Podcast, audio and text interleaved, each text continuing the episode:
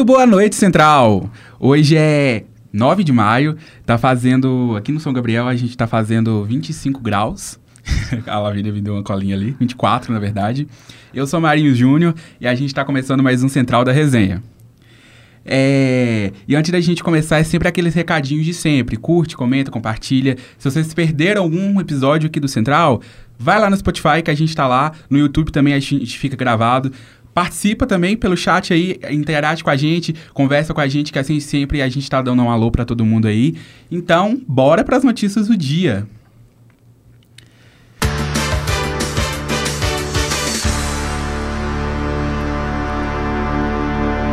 Para falar do nosso caderno de política hoje, a gente vai conversar com o Cauã. Fala aí, Cauã, boa noite. Boa noite, boa noite, meu queridíssimo Miguel. Oh, Miguel, não, Miguel. Par, perdão. Eu lembro. Confundiu. Conversa do off. Mas enfim, boa noite, Marins. Boa noite, boa Adailton. Boa, boa, noite, Adria. Boa noite. Boa noite, Backstage, que hoje estamos premiados no Backstage. E seguimos para mais um caderno de política. Hoje não sei, nossa queridíssima audiência, se vocês, assim como eu e a galera do Central, usam o Telegram para assuntos profissionais ou até para o pessoal. Eu acho que receberam uma notificaçãozinha, assim como eu, do o posicionamento do Telegram na questão do PL, que é, é o PL que, da regulamentação. PL que cuida da questão das redes sociais, delas começarem a cuidar da, do que está sendo circulado nelas, delas terem uma restrição para determinadas formas e pautas de conteúdo.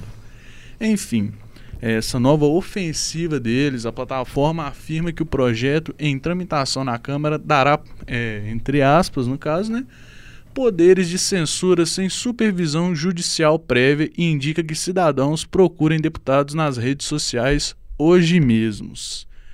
Ou seja, hoje mesmo, no caso que é o que? É uma cobrança muito grande, a gente já vem, né, Marinhos? A gente, eu, é, a Lavínia, o, o Arthur Fumaça, nosso queridíssimo Fumaça, Gustavo, a gente rendendo muito a questão é, do Telegram. Sim. A questão dos próprios parlamentares, a própria, os próprios membros do corpo de ministérios da justiça, tudo que tem já esse embate com o Telegram, que o próprio CEO do Telegram falou que, dependendo se for necessário, sairá do Brasil, assim como saiu da China e da Rússia, que foram outros países que tiveram a famosa picuinha com o Telegram nessa questão. Enfim, entre as críticas, tudo que aconteceu à plataforma, diz que o PL 2630 de 2020 é, matará a internet moderna se for aprovado com a redação atual afirmando que com a nova legislação que visa obrigar as plataformas a moderar conteúdos publicados, empresas podem deixar de prestar serviços no Brasil. Ou seja, aquele caso bem delicado, aquele caso que mexe muito com é, as empresas que atuam no Brasil, assim como a informação que está sendo circulada, que assim como eu e Lavínia rendemos, dá um oi Lavínia. Isso que a gente comentou um pouco semana passada, que é a linha muito tênue entre o que muitos deputados de esquerda chamam como regulamentação necessária e o que os de direita chamam de censura. Enfim, os próprios é, membros do parlamento, se eu não me engano, o relator do próprio PL se posicionou em resposta não só ele, mas também o ministro-chefe da Secretaria de Comunicação Social, Paulo Pimenta, afirmou que a atitude da companhia é um desrespeito à legislação brasileira e que o governo tomará medidas judiciais e que também disse que é um caso inacreditável. Enfim, a gente viu é, essa forma de posicionamento, assim como o queridíssimo Google que se posicionou que a gente mesmo, Marinho, semana passada falou duas formas, sendo uma mais incisiva e outra mais branda, antes de retirar sua notificação sobre o PL. E agora esse caso que é questão de mandar mensagens pessoais para cada usuário. Não é mais aquela mensagem pública, é uma mensagem direcionada sobre isso e pedindo para que cada eleitor cobre o seu deputado em questão sobre isso, se ele foi eleito. O Telegram, é, ainda na fala, desrespeita as leis brasileiras e utiliza sua plataforma para fazer publicidade mentirosa em questão do PL, diz o, o ministro do, é, de Comunicação. A gente, além disso, sabe como que o Telegram vem funcionando. O Telegram, que ao mesmo tempo que ele é maravilhoso em questão de não vazar informações, ele também é um pouco perigoso. com grupos neonazistas que a gente viu crescente, usando o Telegram por não ser um aplicativo que libera informação para que sejam rastreados, não vaza informações pessoais como seu número de contato, né, Lavínia? Né? o backstage hoje está bom demais. Enfim, é, ainda nessas falas, a empresas estrangeiras nenhum é maior que a soberania de nosso país, ainda afirmou ele, que é algo, querendo ou não, é válido. As empresas que vêm ao Brasil têm que se adequar à legislação brasileira, assim como ela tem que ir em qualquer lugar do mundo, porque a legislação dela não é universal. Ela tem que se dispor a obedecer, mas é isso que cai naquele ponto da, do pente fino. Do que está sendo discutido, da forma que está sendo discutido. Um PL que a gente viu, a gente até noticiou isso foi um caso muito grande que mexeu com a Câmara inteira, por enquanto o maior juntamente com o marco do saneamento na época da votação, que muitos é, deputados de direita e de esquerda quiseram a votação quanto antes para que, se, é, que fosse decidido de antemão. E quando foi, é, é, foi votar se continuaria ou não o PL na, na agenda dos parlamentares, querendo dizer inacreditavelmente, né? Ele saiu da agenda por uma grande massa de votação que é expressiva. Então, não é uma brincadeira, não é um caso qualquer, é algo que é, possivelmente podemos dizer que é o principal assunto do primeiro semestre do ano. É, é um assunto delicado que a gente já, já abordou aqui no, no Central mesmo, em questão da, do posicionamento da, da Google e pelo vamos lá, pelas palavras que foram ditas no, no, na mensagem, parece até ser um pouco mais agressiva, vamos dizer, eu não, vou, não é a palavra correta, mas é um pouco até mais agressiva em à oposição da PL do que a própria Google na sua primeira, na sua primeira, no seu primeiro protesto. E Cauã, a gente tem a gente tem alguém aí do nos comentários para para falar com a gente?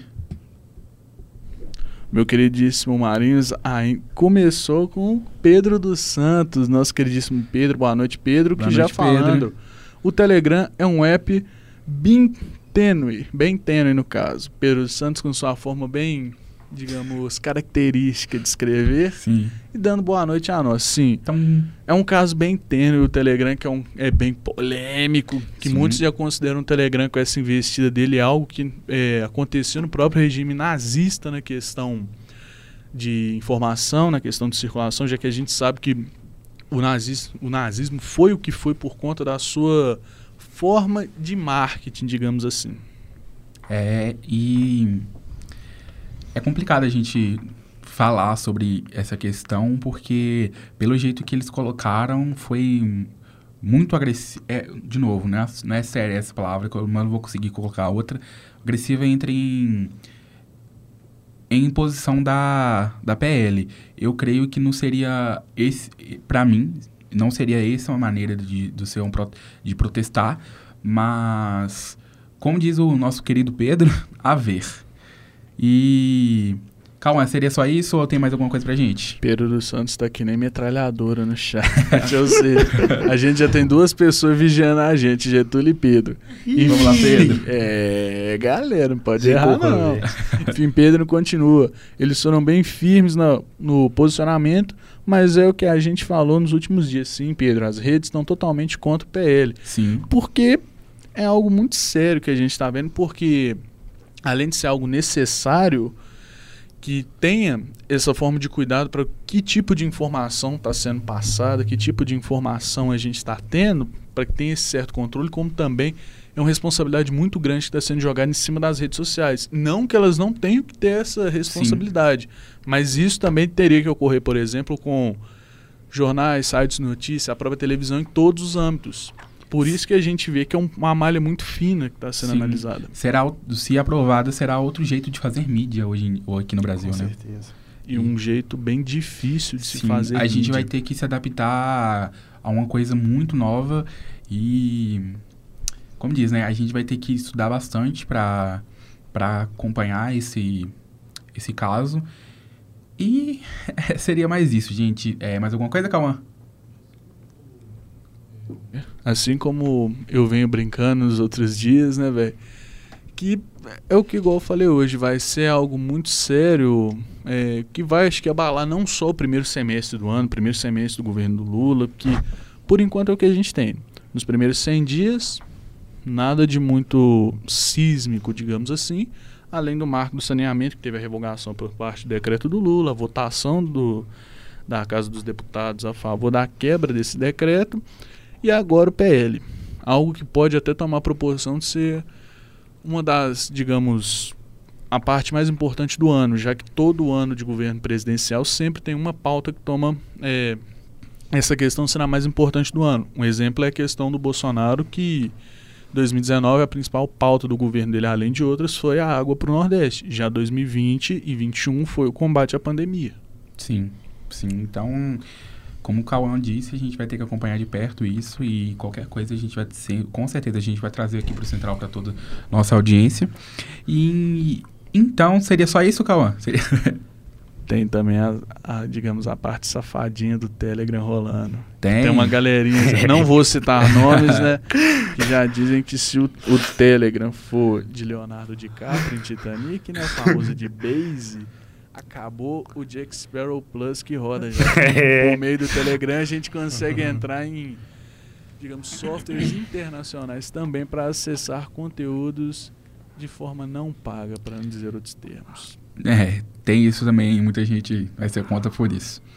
Mas continuando no nosso caderno aqui, gente, agora vai falar, a gente vai falar um pouco sobre cidades, a gente vai falar um pouco sobre toda BH e Minas Gerais, e quem vai trazer isso pra gente é o Felipe de Paula. Ele vai falar um pouco sobre a menina, uma, que foi encontrada uma menina de 3 anos não, na verdade foi uma menina de 3 anos que foi sequestrada em BH. Boa noite, Felipe. Boa noite a todos os ouvintes do Central da Resenha e vamos às principais notícias de hoje na cidade. Ontem, segunda-feira, uma menina de 3 anos foi sequestrada no bairro Canaã, na região de Venda Nova, em Belo Horizonte. O principal suspeito é seu irmão por parte de mãe, mais velho, de 17 anos. De acordo com o boletim de ocorrência, a mãe da criança acionou a polícia após chegar em casa e sentir falta dos filhos.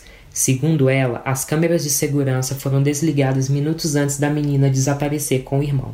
Ela ligou para a van escolar que entrega a menina em casa, que informou que deixou sim a menina na porta de casa. Ela foi até alguns pontos próximos da casa onde o irmão mais velho frequentava, mas não achou eles. Em imagens de câmeras de segurança que foram fornecidas pelos vizinhos, nota-se que a criança é deixada pela van por volta das 4h20 e logo os irmãos são vistos subindo a rua.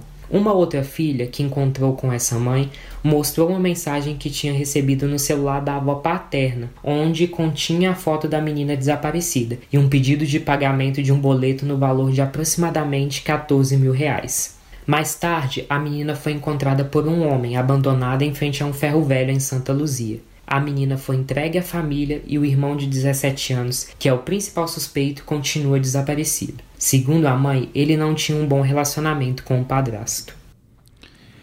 É, muito obrigado, Felipe. Um caso bem triste, vamos dizer, que deve ser desesperador. É, saber que seu filho mais velho fez isso com sua irmã e alguma coisa para falar, gente. Cara, é, é, assustador, né? Como as pessoas estão hoje em dia, o que, que se passa na mente das pessoas. E principalmente familiar. É... A gente tem tanto problema no dia a dia que é difícil você imaginar esse tipo de coisa. Mas quando acontece, você fica abismado, você fica assustado. Então os pais têm que estar tá de olho nos filhos mesmo, nos filhos mais velhos. Tentar conversar, saber o que está acontecendo, observar mais olhar para os seus filhos no dia a dia, porque a gente não sabe o dia de amanhã e não sabe o que pode acontecer, né? Com é certeza. É Ninguém pensaria que fosse uma pessoa tão próxima a fazer um tipo de coisa, né? Sim, uma pessoa que cresceu junto. Sim, tá... O famoso acompanhamento familiar. Exato. Que assim como a gente vê muitos casos igual...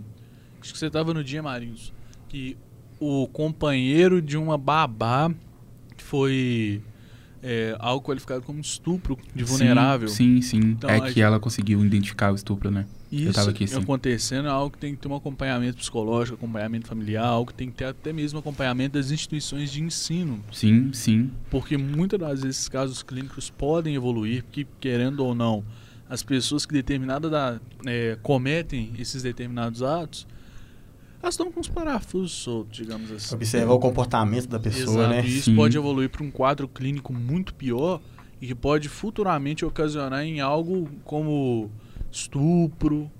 Isso é uma Algo- coisa algo muito mais- pesada mais mesmo. Sim, e, e não querendo jogar a culpa nos pais, vamos dizer assim, porém, é, eu creio que esse não foi o primeiro, o primeiro sinal que o filho deu que ele estava precisando de ajuda. Que não vão falar que, a pessoa, que ele é como vítima e tal, porém, a gente pode ter, é, poderia ter evitado esse tipo de coisa, eu não conheço, eu não sei a história bem direito, porém, é, a gente pode... Eu vou colocar um pré-julgamento nessa questão, mesmo que eu esteja errado, mas é, pode ser sim e é muito novo. É 17 anos, gente, pra tentar fazer uma coisa É, dessa com sua exatamente, própria irmã. exatamente. E vamos lá, ele tem 17, ela 3, então ele, ela nasceu com ele, tive- teve 14 anos. Então deve ser uma mudança muito na vida dele, gigante. é, então eu creio, mas gente, é só uma criança de 3 anos. Uma criança de 3 anos hoje em dia nem pra escola entrou. Um- Uma pessoa de 17 anos ou, sei lá, 14 já tem consciência do que faz praticamente, Sim, né? o que é certo, o que é errado, Tem consegue, consegue E é discernir, aquela saber. fase que tá o perdido na vida. Porque, não generalizando, todo mundo aqui com 17 anos mais ou menos Faz não uma sabe o besta. que quer Já fazer na vida. já fez alguma Mas coisa. faz, já fez uma Já besteira. fez umas né? besteiras, uma mas besteira. esse nível... Esse porque- nível é muito alto. É porque acontece, velho. Uma criança nova na família de 3 anos toma muita atenção dos pais. A pessoa provavelmente Sim. cresce a adolescência, aquele período que precisava de ajuda, fica sozinho tudo, não tirando a culpa e a responsabilidade da pessoa. Mas é um período que tem que ter conscientização e muita conversa, porque Sim. é um passo para a maioridade e isso acontecendo, o cara vai de base. E a gente Sim. sabe o que acontece em Sim, presídio eu- com quem vai. Sim, eu sou exemplo disso, porque eu, a diferença do, minha e do meu irmão são nove anos. Então eu sei como, que é, como é uma casa conturbada com crianças de, de- de diferença de idade muito grande, desse jeito. Então, é, eu creio que essa, esse não foi o primeiro sinal, com certeza não teve outras, não teve, as, não foi sempre comum, não é comum, tranquilo o ambiente. Então, a gente tem que prestar atenção mais também nos sinais. Eu desejo força para essa criança e para essa família, Com certeza. porque não deve ter sido fácil nem para criança, nem para a mãe, porque imagina. É, pra- pra- a estrutura familiar agora fica um pouco quebrada. É, né? sim, porque Então, é, para reconstruir, para começar de novo, seguir nos trilhos, vai Sim. ter que levar um, um certo tempo, Sim, demandar um como- certo tempo. como o Felipe falou ali, que ele não tinha, nunca teve um bom relacionamento com, com o pada, o pra- padastro. Padastro. É. então, imagino o que, que é, tá passando na cabeça desse padastro agora. Mas vamos ver, acompanhar de perto esse caso. Desejamos força, o central todo que deseja força para essa família, que consiga resolver tudo da melhor forma. E vamos para a próxima. Agora, o Felipe vai. O Felipe vai, continu- vai.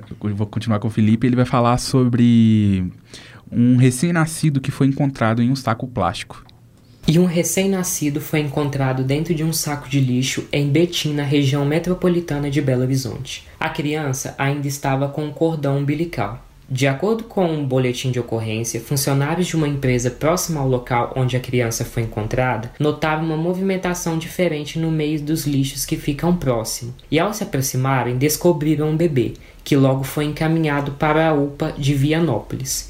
A criança foi transferida para o Centro Materno Infantil de Betim, onde recebeu todos os cuidados. A PM foi acionada e logo localizou uma adolescente de 16 anos, muito nervosa e chorando, que confessou ser mãe da criança. Ela relatou que escondeu estar grávida da família por sete meses e a criança nasceu nessa segunda-feira em casa. Ela enrolou o bebê num saco de lixo e descartou próximo à linha férrea onde o recém-nascido foi encontrado. A adolescente também recebeu atendimento médico pelas lesões causadas no parto, que aconteceu totalmente natural e na sua própria casa. É Uau. outro caso bem forte, vamos dizer assim, du- duas crianças também, uma, a mãe de 16 anos de idade. Triste, gente. Não, muito triste mesmo. E você vê que a, a menina estava abalada pelo que aconteceu. Sim. E aí ela aconteceu o fato de abandonar a criança. Então, assim, ela passou por um processo, aconteceu um problema, ela estava desamparada e acabou fazendo o que ela fez. É, e como ela não contou pros pais, não tinha nenhum apoio, né? Sim, sim, ela parece. Pelo áudio, pelo áudio do Felipe, ele mostrou que é, pareceu que ela não teve apoio nenhum, é, uma rede de apoio nenhuma, que durante uma gravidez é extremamente importante. E é triste, gente, ver uma situação É, é dessa. complicado, porque isso vem um pouco mais de trás, né? Ela teve, é, ficou grávida até ter cuidados. A gente não sabe se ela teve cuidados, quem estava com ela, se ela foi agredida Fez o, antes, como é que é o nome? Pré-natal, né? se fez Sim. o pré-natal, entendeu? Não teve acompanhamento.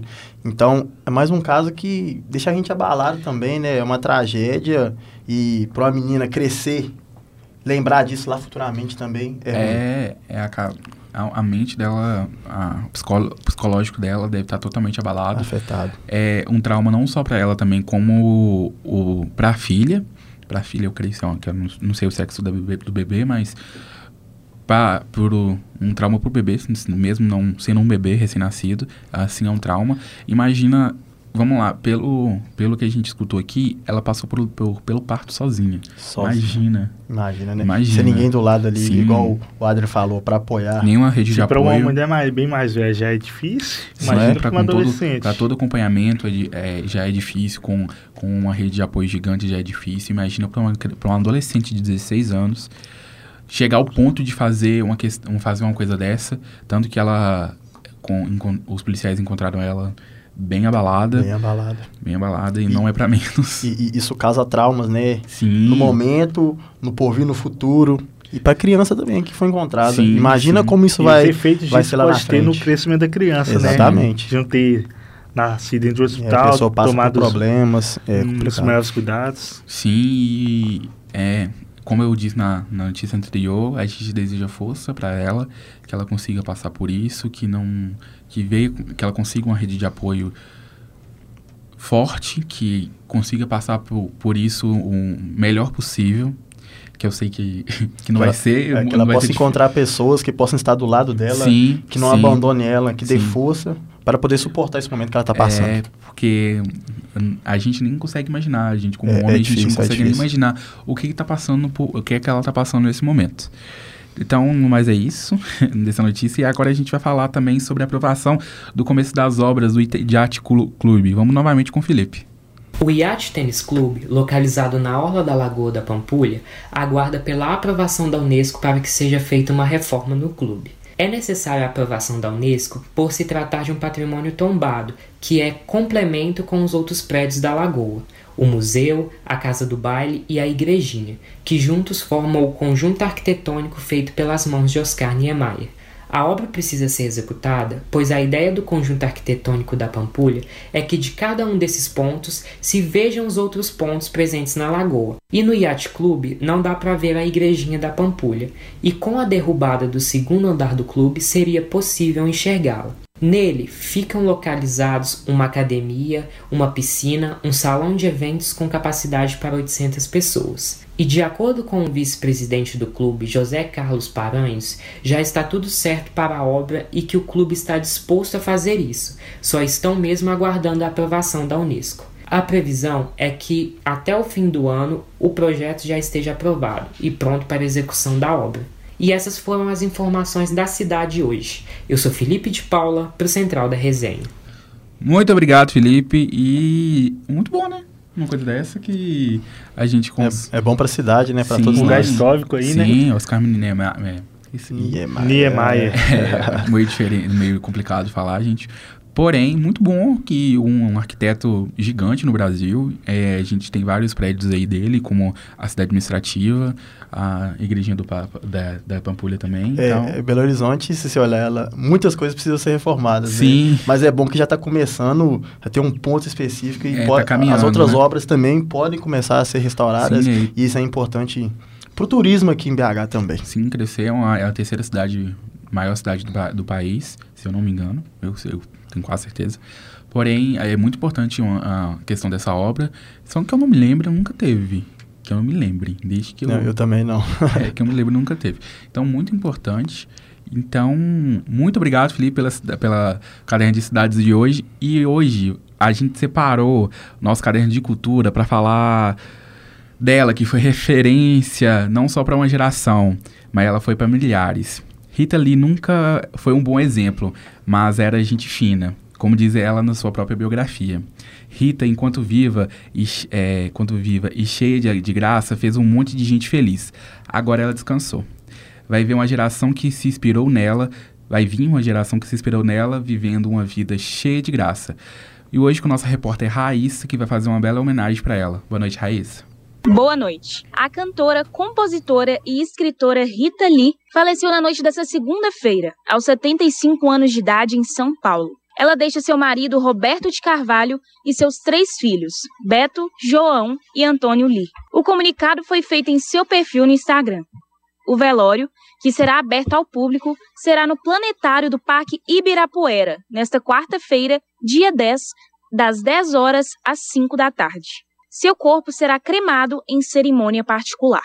Rita Lee foi diagnosticada com câncer de pulmão em 2021, conforme anunciou em maio daquele ano. O diagnóstico ocorreu durante exames de rotina. No ano passado, a família informou que o câncer estava sob controle, mas a situação acabou se agravando depois de alguns meses. Considerada a rainha do rock nacional, Rita Lee iniciou sua carreira na década de 60 como uma das primeiras mulheres a fazer sucesso a nível nacional dentro do rock.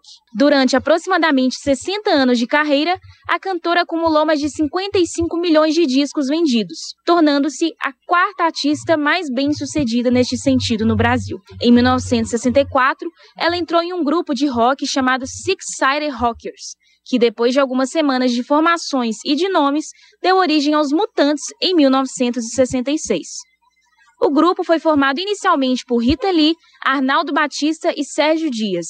Eles foram fundamentais no tropicalismo ao unir a psicodelia aos ritmos locais e se tornaram um grupo brasileiro com maior reconhecimento entre músicos de rock do mundo. O fim do relacionamento com Arnaldo Batista coincidiu com a saída dela dos Mutantes. Em sua carreira solo, ela compôs hits que embalaram gerações e seguem tocando nos rádios e celulares até hoje, como Ovelha Negra, Mania de Você, Lança Perfume, Agora Só Falta Você, Baila Comigo, Doce Vampiro, dentre outros. Apesar de ser considerada a rainha do rock, Rita Lee flertou com outros gêneros musicais, como pop rock, disco, new wave, MPB, bossa nova e até mesmo a eletrônica. Rita Lee Jones nasceu em São Paulo em 31 de dezembro de 1947 e nos deixa um legado que jamais será esquecido na história da música brasileira. Repórter Raíssa Brás. É isso. Hoje a gente recebeu a notícia, ela faleceu, chegou a falecer ontem, de acordo com a nota. Muito triste a situação. Ela já estava com. É, eu já tinha, já tinha ouvido falar que ela já estava com a saúde debilitada por conta de um câncer. E a gente perde uma das grandes vozes do Brasil, gente. A gente estava aqui no off escutando as músicas dela, eu, a Lavínia, o Cauã, rindo, rindo com a maioria dos tweets dela, que são muito bons. Você já viu, já viu algum tweet dela? Não, não nunca vi É muito bom, dela, não, é muito mas, bom. Depois você pesquisa. Mas... É muito bom. Ela literalmente é aquele ela seria, eu diria que mais a nossa geração, sabe? Ah. Aquela de zoeira da nossa geração, sim. Eu diria que seria mais isso. Mas fica aqui nossa solidariedade para toda a família, toda a família, amigos, fãs. E a gente perde uma grande voz, de novo eu falo, a gente perdeu uma grande voz. Mas que ela esteja descansando bem com outras pessoas tão fantásticas como ela, lá onde que eles estejam. Agora ela, ela vai estar num lugar com um patamar é, acima de, de, nós. Com é, certeza. Você falou de tweet, eu, pelo rosto dela que você olha, assim, quando você vê a imagem dela, dá pra ver que é uma pessoa muito espontânea. Sim, Uma sim. pessoa alegre. Ela, você falou aí que ela falava que não é um bom exemplo. É, ela falava. Mas ela... na música ela sempre vai ser um, sim, um excelente, sim, um, um excelente maiores, exemplo. Um dos maiores nomes da música brasileira, então, assim, sem Quem sem conhece ela pessoalmente também vai, vai ver que ela é um, um, um, ótimo exemplo. É que às vezes nós nos cobramos demais. Sim. Mas assim, as músicas dela são maravilhosas quem estava do lado dela com certeza gostava dela demais, sabia que era uma pessoa maravilhosa. Então, é, igual você falou, desejar a toda a família conforto, paz. Sim. E passar por esse momento aí. Que não é fácil não ninguém. Não é fácil, né? então é, é, só aguardar mesmo esse, essa fase passar. Sim, como ela, ela mesma falava que ela não era, ela não era bom exemplo para ninguém, mas era muito boa, é, muito gente fina a gente vê na cara dela que. É, cara, o rosto dela é muito. A coisa sim, ela carismática. Lembra, sim, ela me lembra muito a, a Abby. Que tem até uma foto dela no, com ela no programa da Abby dando selinho uma na outra. Naquela época, gente, isso deve ter sido fosse um escândalo. Nossa, se fosse hoje é...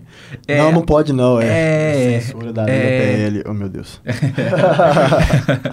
Mas, como a gente diz, como a Dailton diz, como o Adrian disse, a gente deseja toda toda a força para a família, fãs, amigos e que ela descanse bem, porque viveu bastante. Viveu bastante. Viveu bastante. E ela foi importante pra nossa geração, né? Com Ouvir certeza. as músicas e tal, para nossos pais também. Quando eu falei Sim. com a minha mãe que, que ela tinha morrido, ela, nossa, sério? Eu falei, poxa.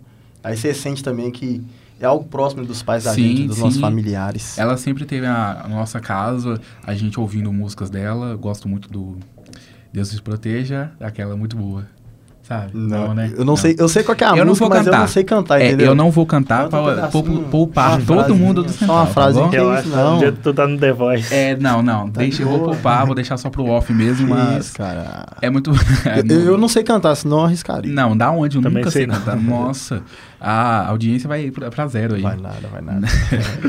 Mas é, a nossa, fica a nossa, aqui nossa homenagem, pequena homenagem, é, simples, mas de coração. Que, é, de novo, eu falo, que ela descanse bem, que toda a família passe por esse momento o melhor possível, toda a família, amigos e fãs. Então é isso, gente. E, e bora falar de esporte? Ó,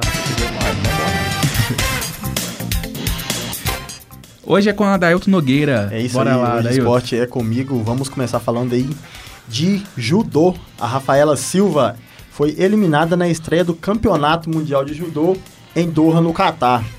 A estreia durou menos de 3 minutos e ela sofreu dois golpes da turca, o nome é um pouco puxado para falar, Heslet Buskurt, e foi eliminada da competição. A Rafaela foi campeã em 2000 em 2022 e atualmente ela é o número 1 um do ranking. A turca ocupa a 61ª colocação do ranking aí. Na categoria 57 quilos, a brasileira Jéssica Lima caiu nas oitavas para a canadense Jéssica Klinkert, Klinkert, que atualmente é a terceira do ranking e também é medalhista olímpica. Messi é, faturou ontem, nessa noite dessa- na noite da segunda-feira, o troféu de atleta do ano do prêmio Le Hus.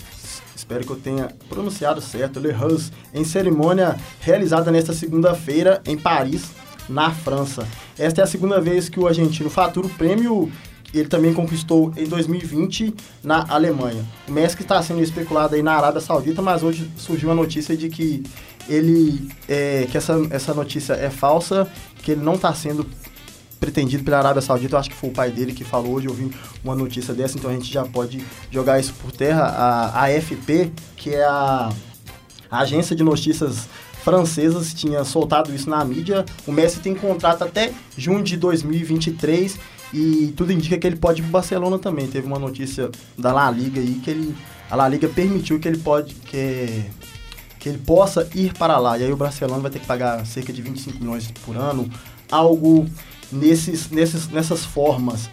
Ainda falando sobre o Os- o Oscar dos esportes, a jamaicana Shelley Ellen conquistou o prêmio após cinco indicações. Esta é a sexta, sexta participação, ela que é tricampeã olímpica. O espanhol Carlos Alcaraz, de 20 anos, é apontado como sucessor de Rafael Nadal. Ele também foi eleito como a revelação do ano no troféu Leurus de Paris. A Raíssa Leal, a nossa queridinha skatista e a nossa fadinha, também foi cotada na categoria Esportes de Ação, mas ela bateu na trave. Essa é a segunda vez que ela participa. Quem sabe na próxima ela pode estar aí também. Uma coisa bem, bem chata pro futebol que aconteceu hoje aí, saiu a notícia do- da- de uma investigação, investigação do Ministério Público de Goiás, onde atletas de Cruzeiro e América são citados aí e eles foram, estão envolvidos em esquema de apostas. Os atletas são Richard, o Nino, o Nino Paraíba, que atuavam pelo Ceará, e o Dadá Belmonte. O Nino Paraíba Dadá Belmonte são do América, eles estavam no Goiás, Dadá Belmonte. Lembrando que as denúncias não são formais e ainda não foi confirmado que eles estavam participando deste esquema. É, Cruzeiro e América não soltaram nenhuma nota ainda, mas assim que tudo se formalizar, se forem acusados mesmo, se algo a mais acontecer, eles vão soltar uma nota aí dizendo se é verdadeiro ou não. E pro torcedor americano e cruzeirense ficar bem tranquilo, é, é, os envolvidos atuavam em outros clubes, então não prejudica nem a, Atle- nem a América e nem Cruzeiro. É, agora vamos falar um pouco das notícias do dia do Galão com o Pedro Santos.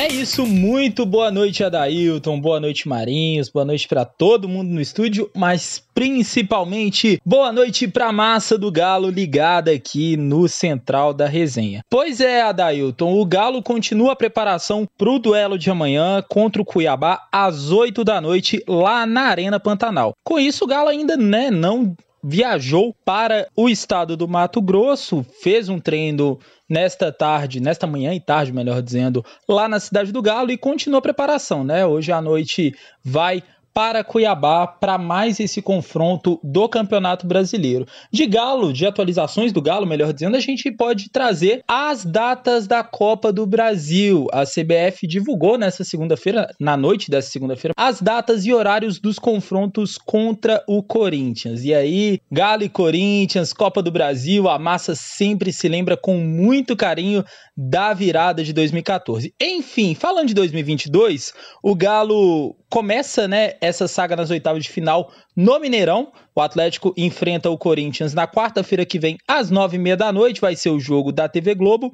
E no jogo de volta, dia 31 de maio, também uma quarta-feira, também às nove e meia da noite, mas aí na Arena Corinthians. Esse jogo, né, entre Atlético e Corinthians pode marcar o retorno do Guilherme Arana.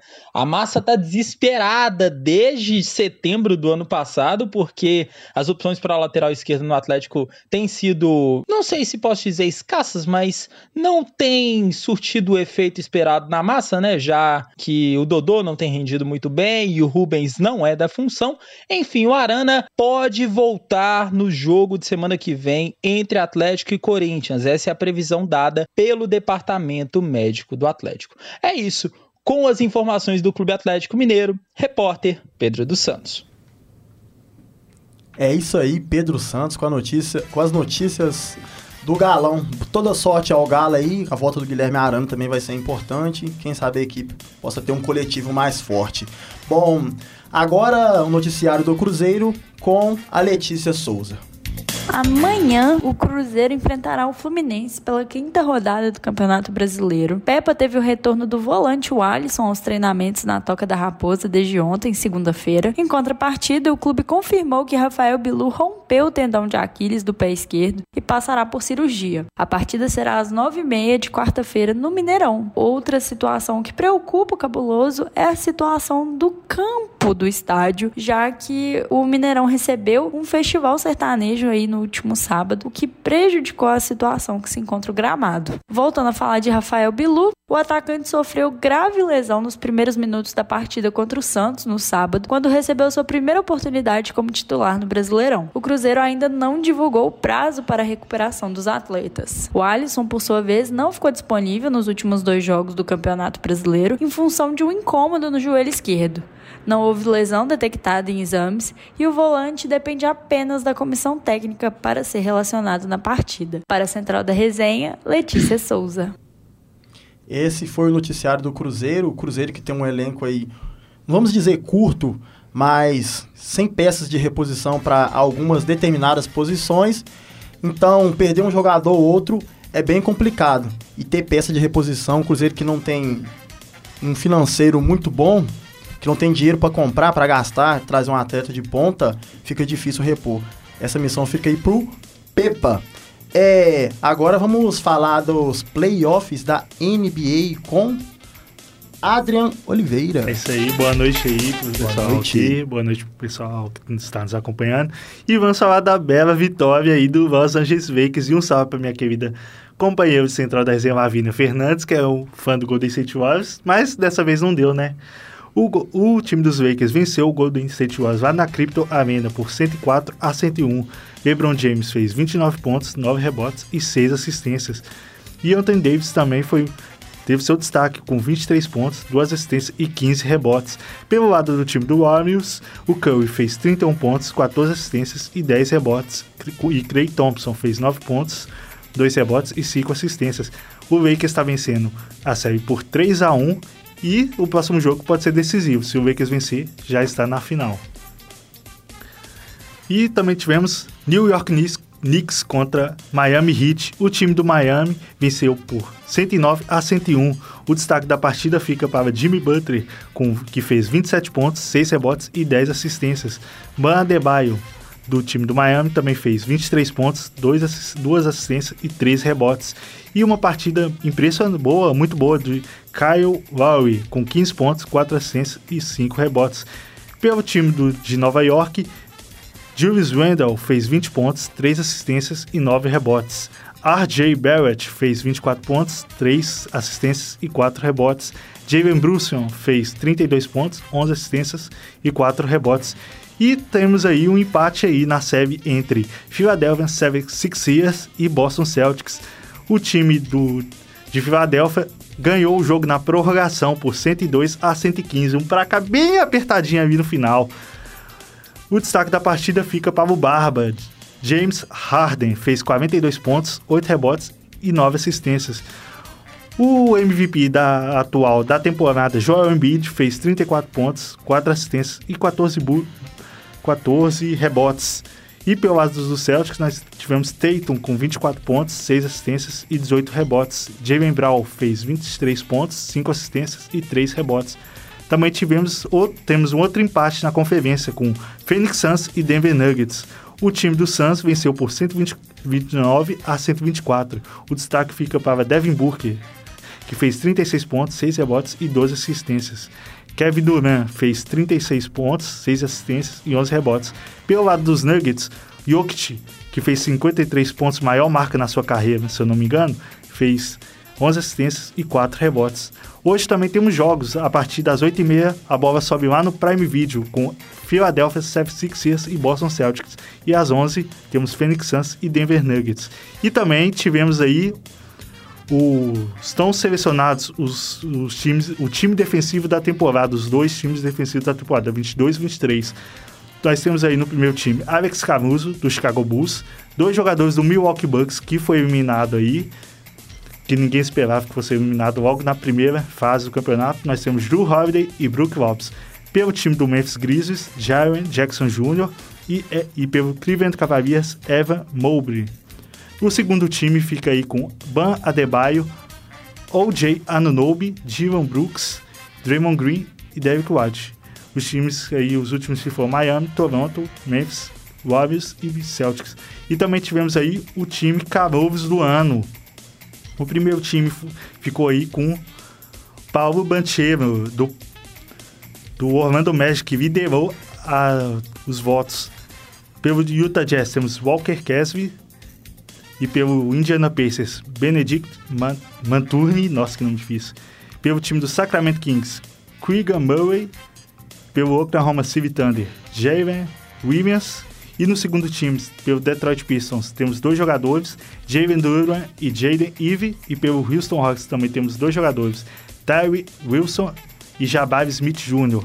E pelos Spurs, Jeremy Sohan. E é isso aí que temos de basquete para hoje. É, valeu, Adrian. As playoffs da NBA pegando fogo. Só uma coisinha, Marinho, para passar para você. Claro. É, eu esqueci de falar aqui que o Eduardo, ba Eduardo Bauerman dos Santos, ele foi afastado por causa desse esquema de apostas esportivas e ele foi até ameaçado de morte também. Então, para quem gosta de apostar, e aposte com cuidado, é, tome, tome umas providências no que você for fazer, que você for apostar, tome muito cuidado, porque é uma coisa muito séria e tá na Série A, cara. Então é uma coisa muito difícil. Se eu não me engano, Sim. ele se envolveu com pessoas perigosas. Entendeu? Ainda. Então é, é complicado. Só para ressaltar é. mesmo que eu tinha esquecido, é isso que nós temos de esporte para hoje, Marinhos. É isso então, galera. É, então, é, foram essas as principais notícias do Central da Resenha de hoje, galera. E apresentação, tivemos a apresentação comigo, Marinhos Júnior, a produção com Cauã Lucas, Adailton Nogueira, Júlia, é, Júlia, é, Letícia Souza, Pedro dos Santos, Adria Oliveira, Felipe de Paula e Raíssa Brás. A, a, a coordenação com Getúlio Nuremberg. A, a produção técnica foi com Cauã Lucas e o Alexandre Morato. Então, até, galera. Um abraço, tchau. Até mais. Até a próxima.